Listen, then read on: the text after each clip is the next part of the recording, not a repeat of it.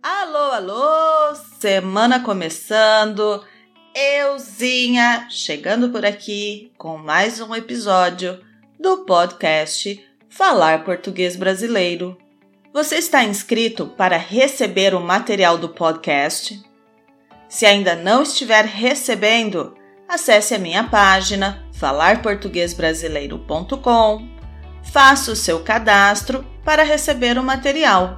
No entanto, você receberá de 15 em 15 dias.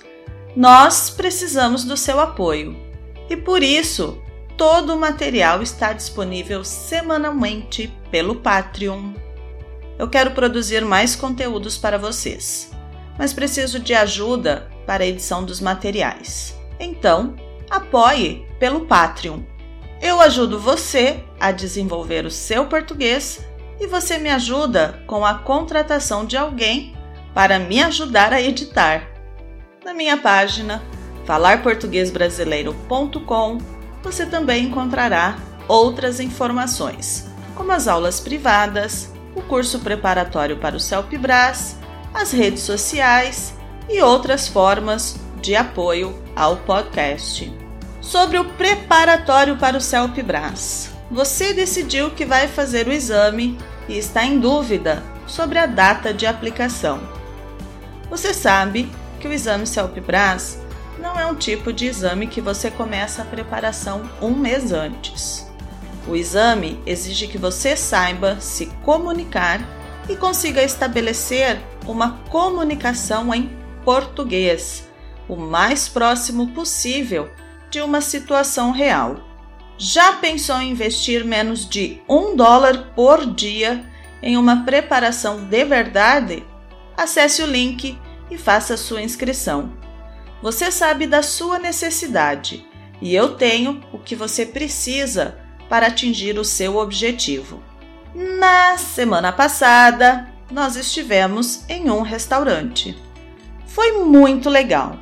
Depois de tanto tempo sem sair de casa, foi muito bom estar em um restaurante sem nenhuma preocupação. Ao chegarmos no restaurante, fomos atendidos pela garçonete, que prontamente nos encaminhou para uma mesa do canto bem aconchegante. O restaurante era uma gracinha, todo decorado em tecido chita. Era uma mistura de restaurante com comida nordestina e comida mineira. Na opção nordestina tinha baião de dois, muqueca, buchada de bode, acarajé e vatapá.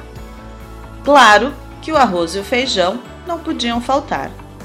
Eu achei um pouco estranho. Era um restaurante nordestino, porém com opções de comida mineira. Por exemplo, a vaca tolada e o frango com quiabo. Comidas típicas da culinária mineira. Brasil é assim mesmo. É possível encontrar pizza, espetinho e sushi em um único restaurante. Sim, nós já fomos em um restaurante assim também. A garçonete explicou que poderíamos pedir o self-service, o por quilo, o prato feito, à la carte ou o marmitex. Eram tantas possibilidades que eu travei. Por pagar uma única vez e comer à vontade, Diego escolheu self-service. Eu escolhi o quilo. Por quilo você paga somente a quantidade que colocar no prato e pronto, sem exageros para não engordar. Após nos servirmos, voltamos para a mesa e a garçonete trouxe o garfo, a faca, a colher e o copo americano. Pedimos também um Guaraná Antártica. Ao terminarmos a refeição, comemos a sobremesa, que era por conta da casa. Tomamos um cafezinho, pedimos a conta e voltamos para casa. Foi muito bom aquele almoço no restaurante nordestino, que também oferecia comida mineira. Vamos para o vocabulário? Mesa do canto. O canto é aquela parte do ambiente em que há o encontro das paredes. A mesa do canto não está no centro do restaurante, estão mais afastadas e, na minha opinião, por estarem mais afastadas, proporcionam um ambiente mais íntimo, aconchegante, é sinônimo de agradável ou acolhedor. Um outro exemplo, a casa de praia é muito agradável ou aconchegante. Gracinha é o diminutivo da palavra graça. Dizer que o lugar era uma gracinha é dizer que era muito bonito. Tecido chita é um tipo de tecido com cores quentes e muitas flores na estampa. Na minha opinião, o tecido chita lembra casa de vó.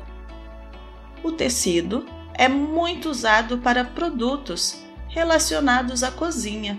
Baião de dois é um prato típico que mistura arroz e feijão, mais alguns condimentos na mesma panela.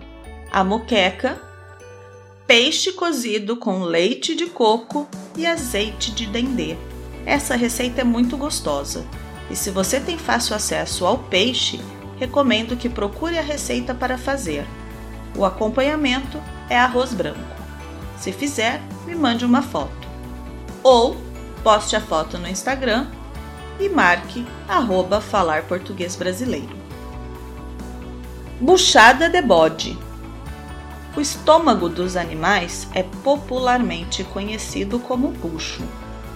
O prato buchada de bode é o estômago, bucho, cozido com algumas coisas dentro.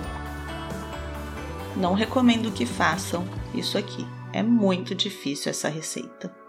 Acarajé é um bolinho frito feito com um tipo específico de feijão. Vatapá, um creme feito com pão de ontem, camarão, peixe e amendoim. É uma delícia esse prato baiano. Arroz e feijão. Arroz e feijão é a base da nossa alimentação e não pode faltar na mesa do brasileiro. Nordestino é quem é da região Nordeste. Mineira, aquilo ou o que vem do estado de Minas Gerais. Vaca tolada é uma carne cozida com mandioca e temperos. Cozinha tudo junto. Frango com quiabo o quiabo é um tipo de legume. Prefiro que deem uma olhada no Google Imagens, porque nem sei como descrever esse legume. Self-service é para você servir a sua própria comida, escolher o que vai querer comer e a quantidade. Você também poderá comer várias vezes. Por quilo. Comer por quilo é semelhante ao self-service, porém você poderá se servir apenas uma única vez e pagará pela quantidade que estiver no seu prato. Prato feito: a pessoa responsável fará o seu prato e você não terá o direito de escolher. À la carte, você terá acesso ao menu ou cardápio do restaurante e escolherá os pratos que quiser comer. As porções podem ser individuais ou para mais pessoas. Marmitex. Você pode pegar um marmitex e levar para comer em casa. A entrega de comida para o almoço vem como marmitex. Vamos pedir um marmitex para o almoço hoje. Você quer que eu peça um para você também? Travei. É o mesmo que ficar sem reação, não saber o que fazer e nem o que escolher. Engordar quando você come muito e não pratica nenhuma atividade física, você com certeza ficará gordo.